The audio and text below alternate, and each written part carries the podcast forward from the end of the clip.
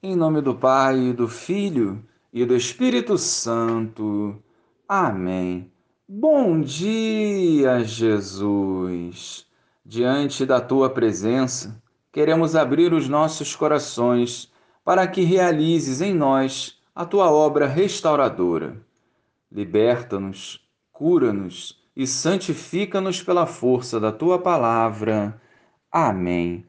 Naquele tempo, o Senhor escolheu outros setenta e dois discípulos e os enviou dois a dois na sua frente, a toda a cidade e lugar aonde ele próprio devia ir. E dizia-lhes: A messe é grande, mas os trabalhadores são poucos. Por isso pedi ao dono da messe que mande trabalhadores para a colheita. Eis que vos envio como cordeiros para o meio de lobos.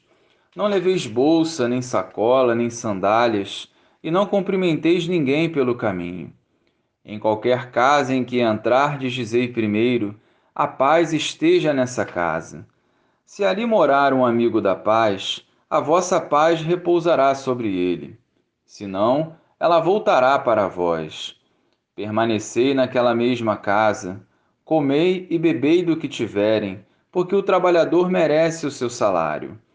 Não passeis de casa em casa. Quando entrardes numa cidade e fordes bem recebidos, comei do que vos servirem. Curai os doentes que nela houver, e dizei ao povo: o reino de Deus está próximo de vós. Louvado seja o nosso Senhor Jesus Cristo, para sempre seja louvado. O Senhor envia outros setenta e dois discípulos à missão e algumas recomendações dadas a eles se estende a nós no dia de hoje.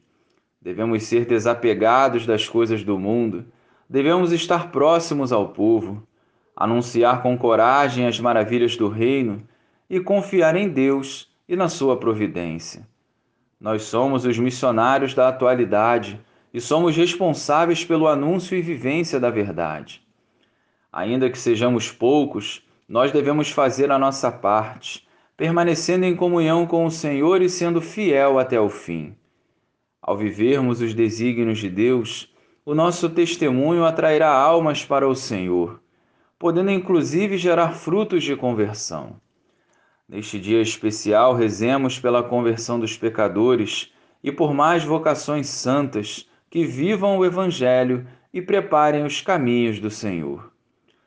Dai-nos, Senhor, uma fé viva, traduzida na vida e testemunhada no amor pelos irmãos.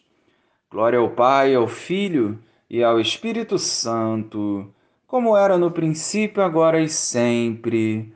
Amém.